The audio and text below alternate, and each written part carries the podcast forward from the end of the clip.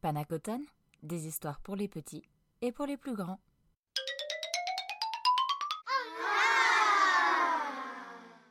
Les malheurs de Sophie.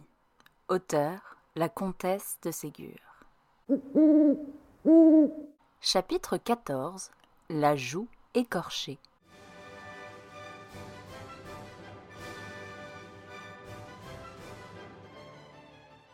Sophie était colère.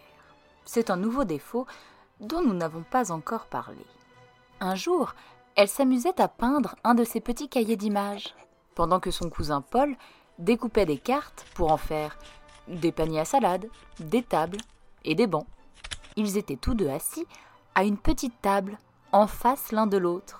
Paul, en remuant les jambes, faisait remuer la table. Fais donc attention lui dit Sophie d'un air impatienté. Tu pousses ta table, je ne peux pas peindre. Paul prit garde pendant quelques minutes, puis il oublia et recommença à faire trembler la table. Tu es insupportable, Paul s'écria Sophie. Je t'ai déjà dit que tu m'empêchais de peindre. Ah bah pour les belles choses que tu fais, ce n'est pas la peine de se gêner. Je sais très bien que tu ne te gênes jamais, mais comme tu me gênes, je te prie de laisser tes jambes tranquilles. Mes jambes n'aiment pas à rester tranquilles, elles bougent malgré moi. Je les attacherai avec une ficelle, tes ennuyeuses jambes. Et si tu continues à les remuer, je te chasserai. Essaye donc un peu, tu verras ce que savent faire les pieds qui sont au bout de mes jambes. Vas-tu me donner des coups de pied, méchant? Certainement, si tu me donnes des coups de poing. Sophie, tout à fait en colère, lance de l'eau à la figure de Paul, qui, se fâchant à son tour, donne un coup de pied à la table et renverse tout ce qui était dessus. Oh, Sophie s'élance sur Paul et lui griffe si fort la figure que le sang coule de sa joue. Paul crie. Sophie, hors d'elle-même, continue à lui donner des tapes et des coups de poing. Paul, qui n'aimait pas abattre Sophie, finit par se sauver dans un cabinet où il s'enferme. Sophie a beau frapper à la porte, Paul n'ouvre pas. Sophie finit par se calmer. Quand sa colère est passée, elle commence à se repentir de ce qu'elle a fait. Elle se souvient que Paul a risqué sa vie pour la défendre contre les loups. Pauvre Paul, pensa-t-elle. Comme j'ai été méchante pour lui. Comment faire pour qu'il ne soit plus fâché? Je ne voudrais pas demander pardon. C'est ennuyeux de dire pardonne-moi. Pourtant, ajouta-t-elle après avoir un peu réfléchi, c'est bien plus honteux d'être méchant. Et comment Paul me pardonnera-t-il si je ne lui demande pas pardon?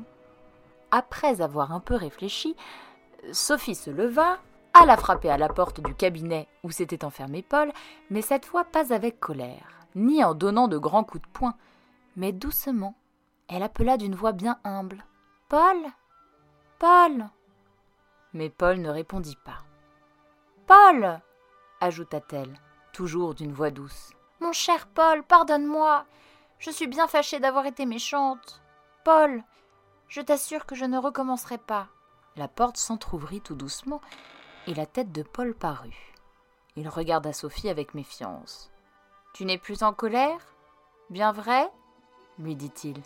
Oh non, non bien sûr, cher Paul, répondit Sophie. Je suis bien triste d'avoir été si méchante.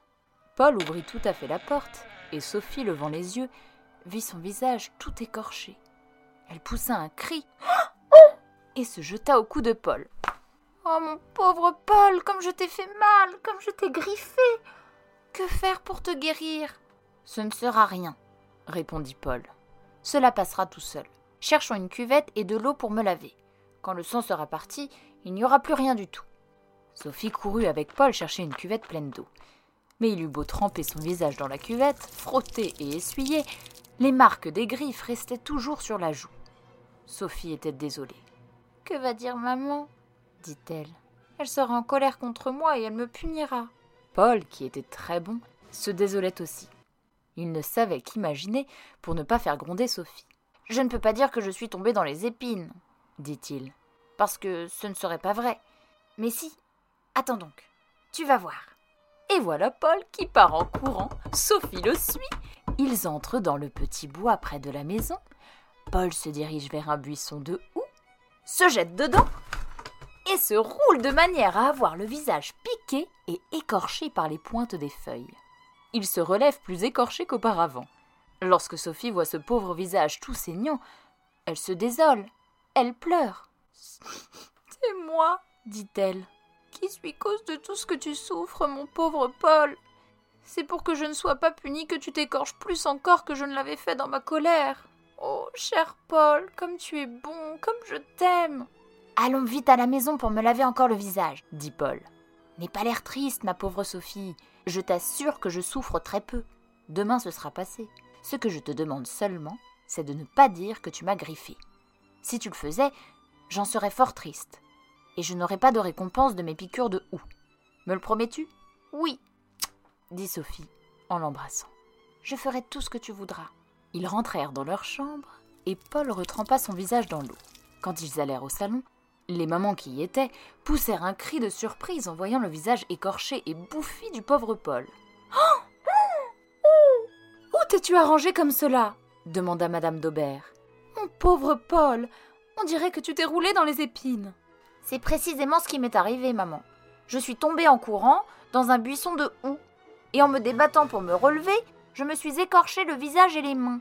Tu es bien maladroit d'être tombé dans ce houx. Tu n'aurais pas dû te débattre, mais te relever bien doucement. Où donc étais-tu, Sophie? Tu aurais dû l'aider à se relever. Elle courait après moi, ma tante. Elle n'a pas eu le temps de m'aider. Quand elle est arrivée, je m'étais déjà relevée. Madame d'Aubert emmena Paul pour mettre sur ses écorchures de la pommade de concombre. Sophie resta avec sa maman, qui l'examinait avec attention. Pourquoi es-tu triste, Sophie Je ne suis pas triste, maman. Si fait, tu es triste et inquiète, comme si quelque chose te tourmentait. je, n'ai rien, maman, je, n'ai rien. Tu vois bien que, même en me disant que tu n'as rien, tu es prête à pleurer. Non, je ne peux pas, pas vous dire, j'ai promis. À Paul. Écoute, Sophie. Si Paul a fait quelque chose de mal, tu ne dois pas tenir ta promesse de ne pas me le dire. Je te promets, moi, que je ne gronderai pas Paul et que je ne le dirai pas à sa maman. Mais je veux savoir ce qui te rend si triste, ce qui te fait pleurer si fort, et tu dois me le dire. Sophie cache sa figure dans les genoux de Madame de Réan et sanglote si fort qu'elle ne peut pas parler. Madame de Réan cherche à la rassurer, à l'encourager, et enfin Sophie lui dit Paul n'a rien fait de mal, maman. Au contraire, il est très bon, et il a fait une très belle chose. C'est moi seule qui ai été méchante, et c'est pour m'empêcher d'être grondée et punie qu'il s'est roulé dans le hou.